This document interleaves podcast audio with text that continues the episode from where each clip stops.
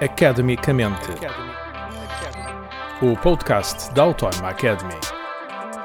Viva neste episódio, eh, vamos falar de promoção e dinamização cultural e educativa também de arquivos e bibliotecas.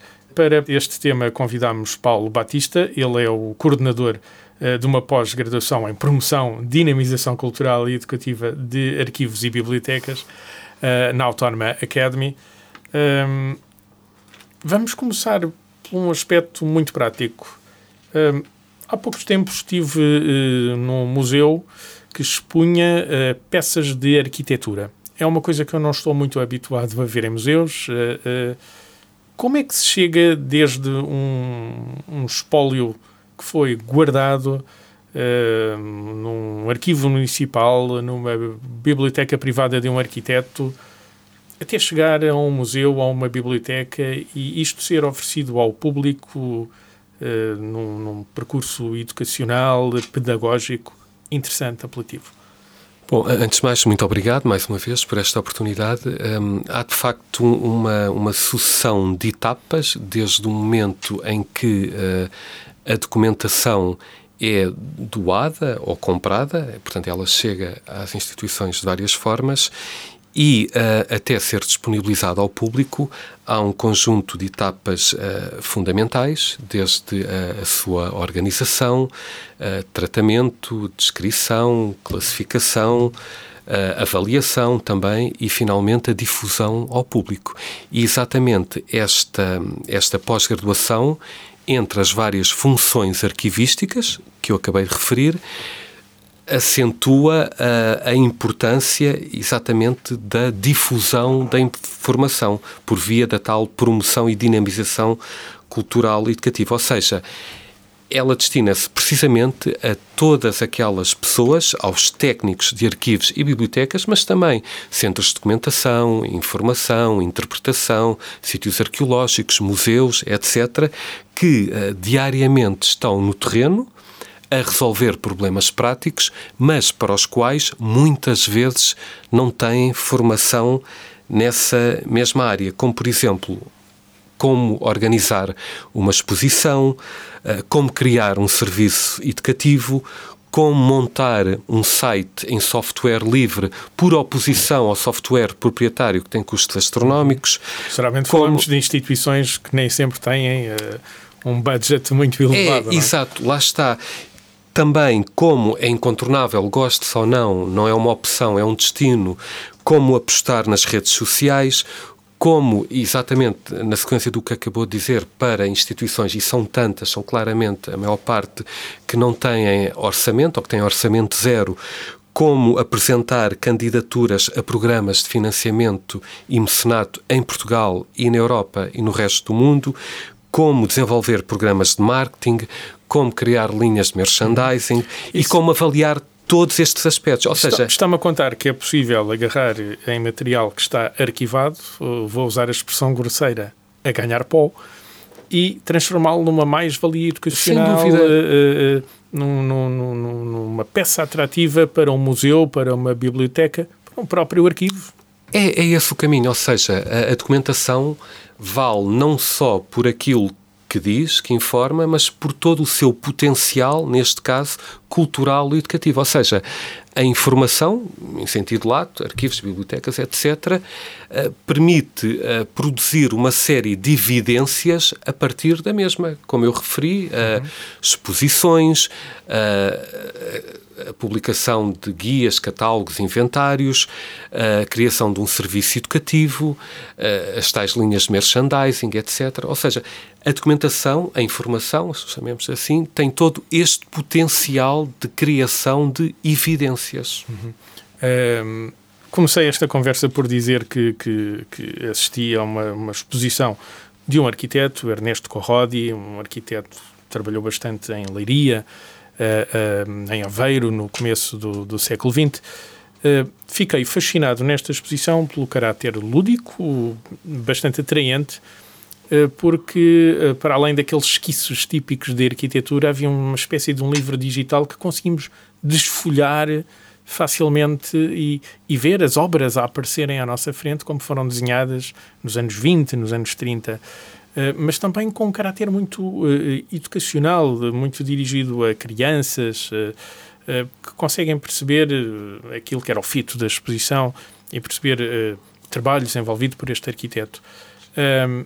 esta informação estaria morta se ninguém tivesse a ideia de a ir buscar juntá-la e apresentá-la desta forma atraente. É, é verdade, e tocou num aspecto-chave que é um, diferentes públicos têm diferentes necessidades de informação, ou seja, é fundamental uh, ter em conta, naturalmente, que uh, temos um público infantil, temos um público uh, sénior, até muitas vezes com uh, limitações de mobilidade e outras. Uhum. Uh, pessoas com limitações, por exemplo, em visuais, com necessidade de ter as legendas em braille, etc. Portanto, percursos orientados nesse sentido. Temos um público mais uh, académico, mais científico, temos um público uh, do cidadão anónimo, comum, ou seja, temos que ter em conta as necessidades de informação dos diferentes públicos, mas uh, o aspecto-chave é envolver independentemente dos públicos, envolver sempre as pessoas e as comunidades em que os serviços de informação, arquivos, bibliotecas, museus, se inserem. Ou seja, eh, é esta, eh, são esta estas três palavras. Esta articulação das várias partes. É, é? pessoas, comunidades, informação só assim é que faz sentido. A informação só faz sentido uh, estar, uh, bom, eu ia dizer organizada, tratada, etc., mas eu diria mais existir uh, na medida em que há uma comunidade, há um público que vai desfrutar da mesma. E, e que se revê em alguma coisa que ali está, Sim, seguramente. É, não é? E exatamente, esta pós-graduação é muito, é muito orientada exatamente para esses aspectos uhum. práticos, dinâmicos. Paulo, então, ajude-me a perceber aqui uma coisa. Eu estou muito habituado a ver isto de que falei, eu vi isto no museu, estou muito habituado a ver isto em museus, eh, estou menos habituado a ver em bibliotecas, eh, já vi em algumas, vejo menos, em arquivos fora o de Lisboa, menos ainda. Ehm, estas entidades necessitam de formação eh, porque espólio onde tê-lo.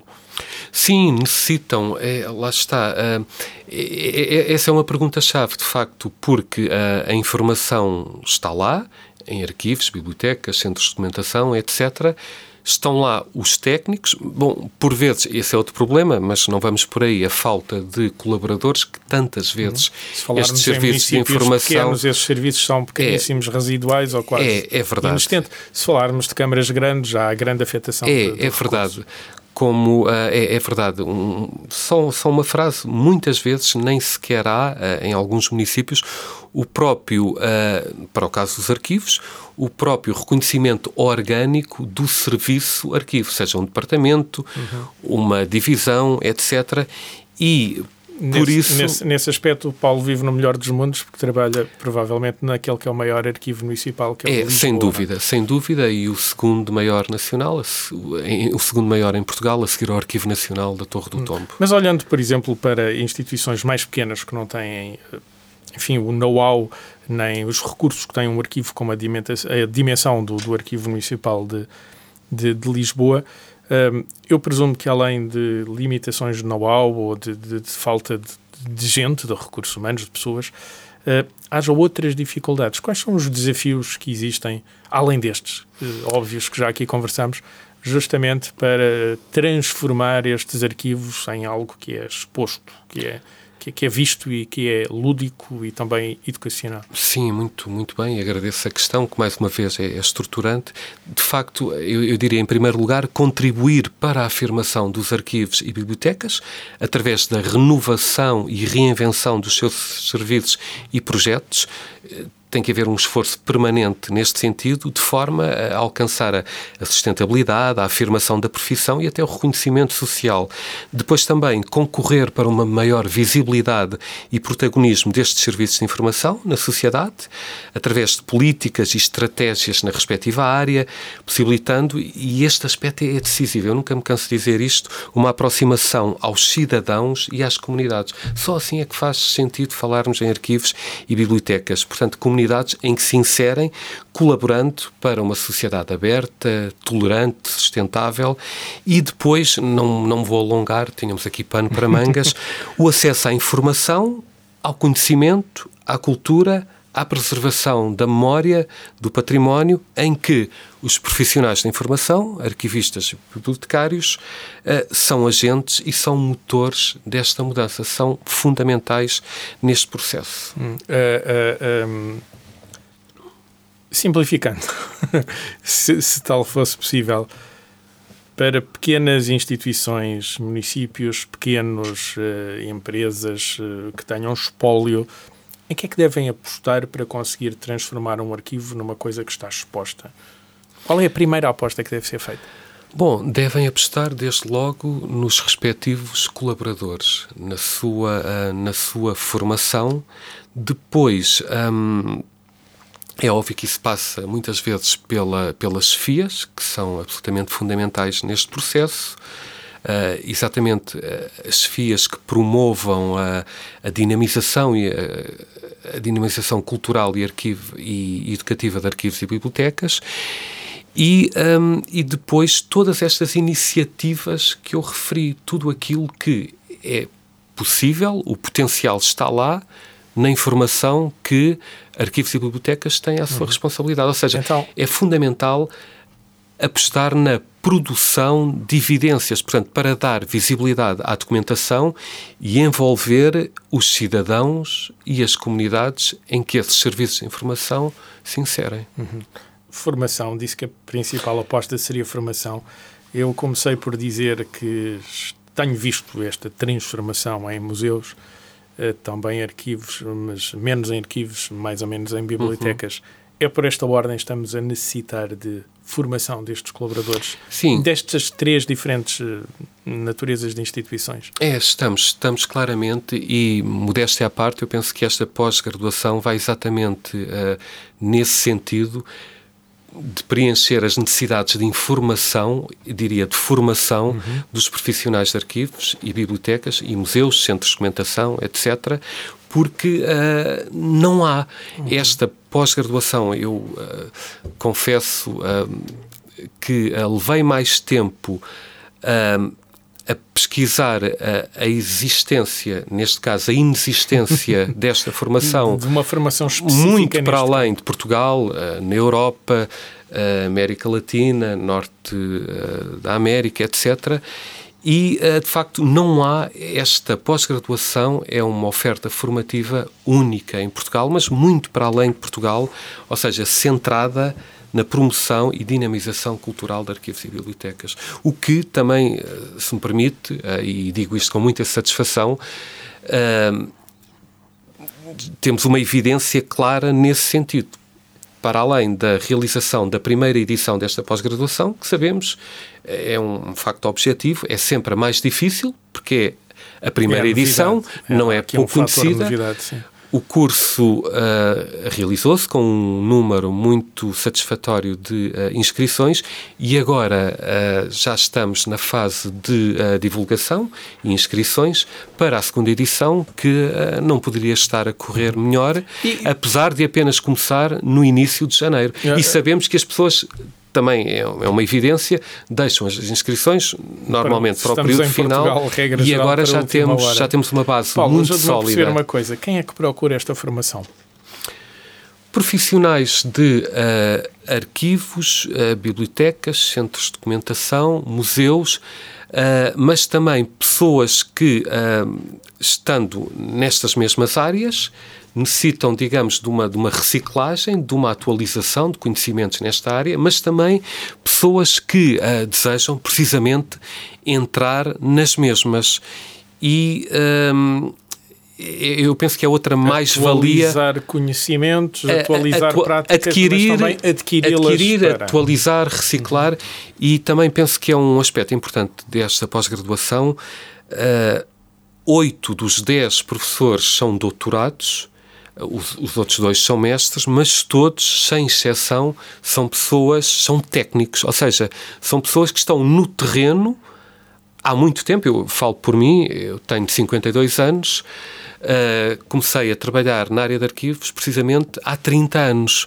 E a maior parte dos meus colegas uh, desta pós-graduação são da minha geração, ou seja, são pessoas com percurso não só académico, por via do mestrado, doutoramento, etc., mas pessoas que trabalham no terreno, lá Na está, área. como eu tanto gosto de dizer, diariamente, então, a resolver problemas. as dificuldades. Uh, afastou a tónica do dinheiro das instituições, ou do, mas apostou muito na tónica das pessoas. Uh, com boas ideias, tendo os conhecimentos certos, juntando as pessoas certas, é possível então fazer esta tal dinamização de um arquivo aparentemente morto para uma coisa viva, educacional, que, que, que, que faça parte da sociedade onde se insere? Não só, uh, como penso que referi há pouco, não é, uh, não é uma opção, portanto, é, é, é, é, um destino. Ou seja, os arquivos, bibliotecas, museus, centros de documentação, etc., só fazem sentido existir uh, se conseguirem dar se conseguirem passo. responder a às expectativas, aos desejos dos cidadãos e das comunidades em que se inserem.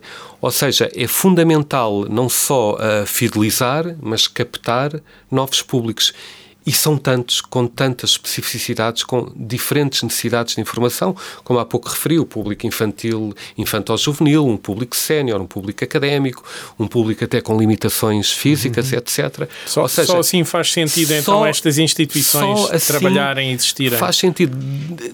É não faz disponibilizar. É, é preciso, uh, é preciso a, apostar numa, numa visibilidade, num, num, protagonismo, numa renovação, numa reinvenção dos serviços e projetos. Porque o público é muito exigente, ainda bem que assim é, há tanta oferta, portanto, hum, não há outra opção que não seja promover as boas práticas e a excelência. Só assim conseguiremos, lá está, como acabei de referir, não apenas fidelizar o público existente, mas captar os novos públicos, porque uh, há tanta oferta que um, temos que apostar sempre neste sentido, na uhum. excelência. Ok, é, é justamente com, com, com, esta nota final que fechamos este episódio de hoje, justamente à volta da promoção uh, e dinamização cultural e educativa uh, de arquivos é, arquivos e bibliotecas. Paulo, muito obrigado pelo tempo a despender. Muito obrigado, eu é que agradeço. Academicamente. Este programa foi gravado nos estúdios da Universidade Autónoma de Lisboa.